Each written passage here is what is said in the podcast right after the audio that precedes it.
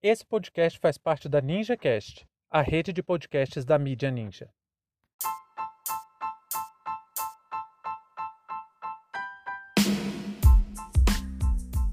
Flávio Bolsonaro adquire mansão no valor de 6 milhões de reais. Sejam bem-vindos e bem-vindas ao seu plantão informativo com análise e opiniões a partir de uma perspectiva histórica. Eu sou Arnaldo de Castro, em conjunto com Brenda Salzman, e hoje é dia 2 de março de 2021. Se você quiser apoiar nosso projeto, acesse catarse.me história.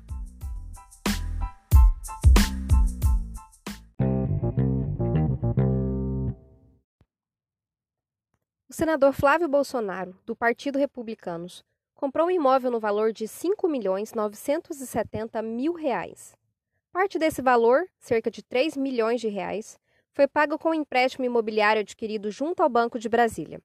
A mansão conta com área construída de quase mil metros quadrados, em um lote de área total de 2.400 metros quadrados. O imóvel está localizado no setor de mansões Dom Bosco, uma das áreas mais nobres de Brasília.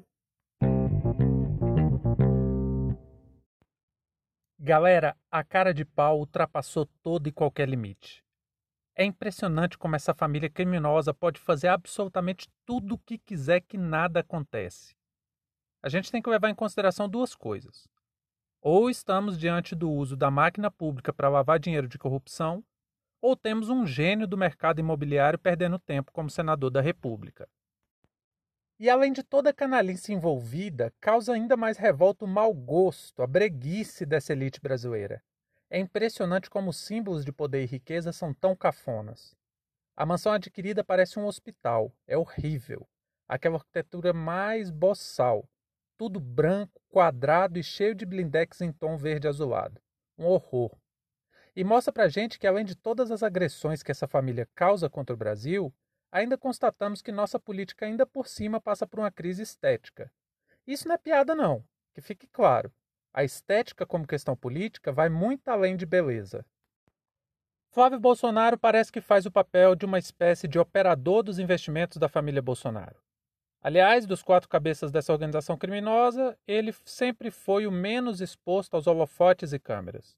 Todo, ou pelo menos a maior parte do esquema de rachadinha da família, era operado pelo seu gabinete quando ainda estava na Assembleia Legislativa do Rio de Janeiro. O Ministério Público ofereceu a denúncia contra Flávio, alertando que o dinheiro de corrupção foi lavado em uma loja de chocolate e, vejam só, também com a compra de imóveis. Aí não tem como não relacionar. Me desculpa, mas não é fazer o papel de advogado de defesa, não. Mas vamos lembrar que Moro escreveu, com fortes indícios de plágio, que investimento em imóveis é algo que merece atenção porque favorece profundamente esquemas de lavagem de dinheiro.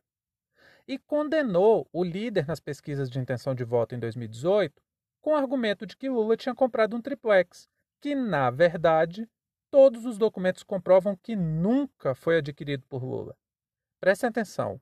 Eu não estou dizendo que não existem provas no caso do triplex. Elas existem sim. E todas afirmam a inocência do presidente Lula.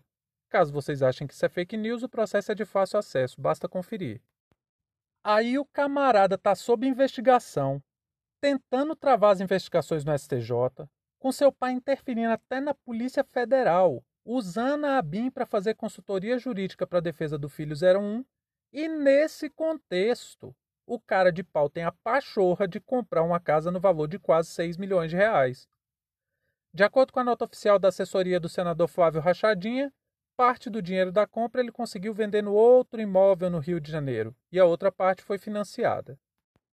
Essa parte também é interessante, vamos lá. O financiamento imobiliário tem uma série de burocracias a se cumprir que não é algo tão simples assim.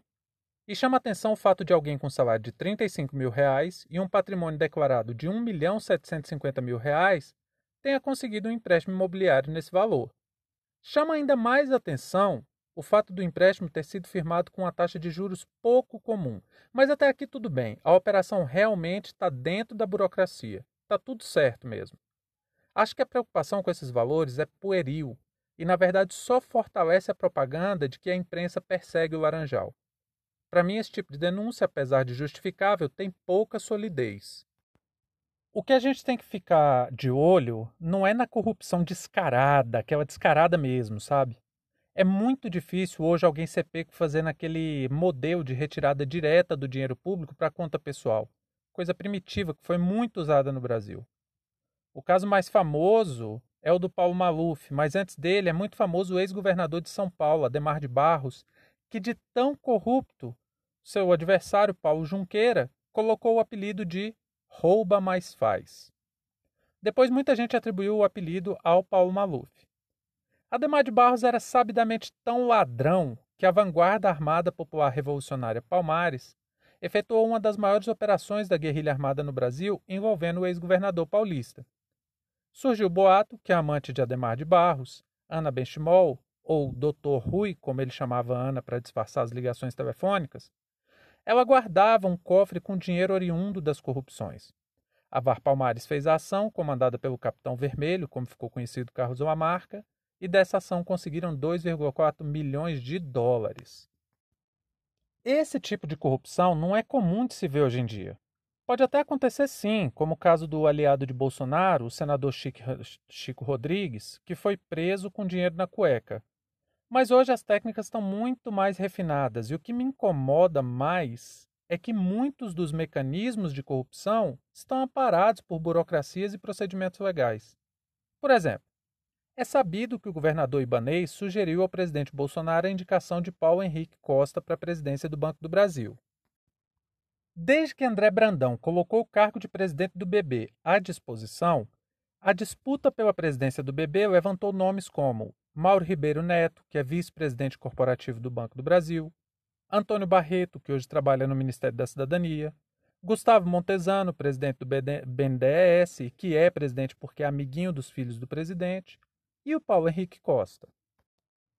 Nós somos procurados por algumas pessoas para confirmar essa informação nos bastidores da relação do Planalto e do Palácio Buritis, e eu fiquei muito feliz de ver que o Hop está ganhando grande credibilidade. E é por isso que eu acho importante vir aqui esclarecer mais essa questão para ir além de um texto curto que a gente publicou ontem nas redes sociais.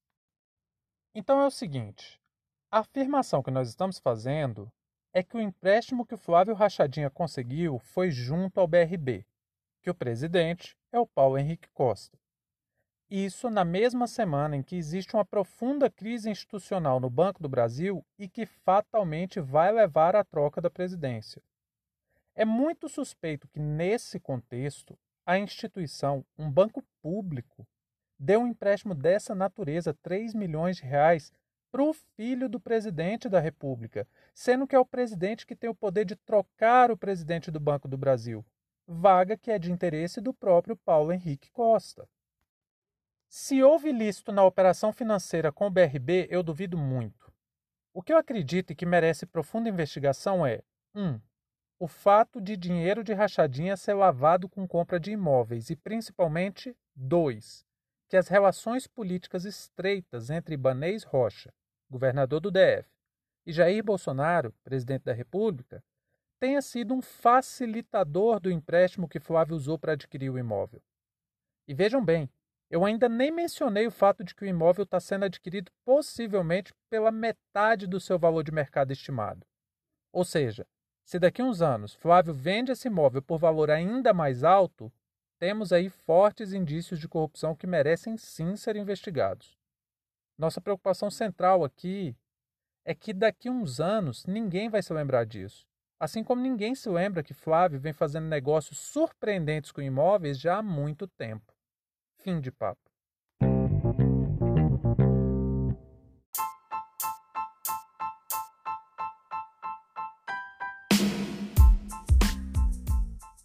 Entre tantos fatos que nos cercam e com a velocidade de informações a que estamos submetidos, essa foi nossa escolha para o destaque de hoje.